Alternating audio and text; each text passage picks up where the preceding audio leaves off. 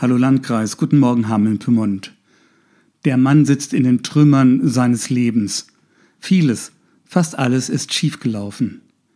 Er selbst ist krank, die Kinder sind weg, die Partnerin voller Vorwürfe, der bescheidene Wohlstand, diese Zeiten sind längst vorbei. Ein paar Freunde sind noch da, aber auch sie sprechen eher distanziert. Was hast du getan, dass dir so viel Leid widerfährt? fragt einer von ihnen.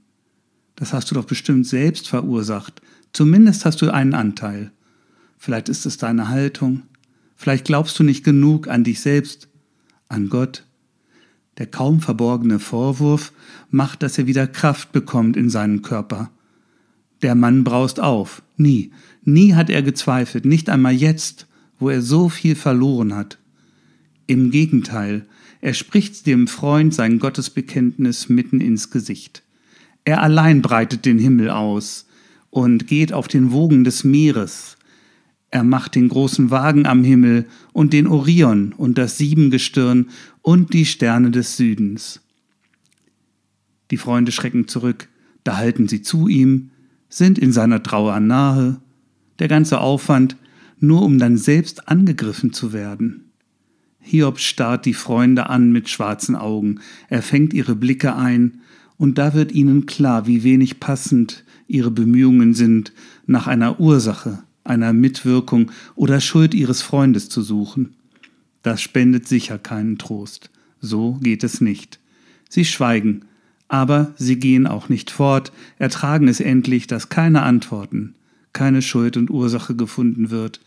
Irrsinn, scheint einer von ihnen zu murmeln und wie von selbst gleiten ihre Blicke vom Horizont nach oben in den Sternenhimmel. Und da sehen sie, was Hiob meint.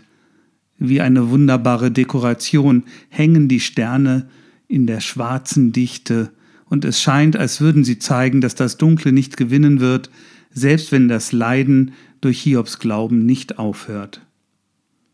Und über tausend Jahre später sitzen wieder Männer am Boden und haben ein beschwerliches und anstrengendes Leben, die Kälte nagt an ihren Leibern, der Rücken schmerzt, die Müdigkeit macht sie stumm, glücklich sind sie nicht. Und auch sie sehen mit schwarzen Augen den Nachthimmel an, schauen die Sterne. Und ihr Glaube formt den Stern noch nicht, das ist größeren Menschen vorbehalten. Doch siehe, es ist zu schön, um wahr zu sein. Sie werden Zeugen einer noch viel größeren Hoffnung, die sie aufspringen und in einem Stall Geschenke abgeben lässt und auch ihre Herzen. Und das haben sie mit dem alten Hiob, von dem sie fast kaum gehört haben, gemeinsam. Auch er hat sein Herz verschenkt, den Sprung gewagt, in die Sterne geschaut. Wie ihrer aller Geschichte weitergeht, davon wissen wir nichts. Es ist eine Sache zwischen Hiob und den Hirten und natürlich Gott. Er macht den großen Wagen am Himmel und den Orion und das Siebengestirn und die Sterne des Südens. Ihr Berufsschuldiakon Michael Frei.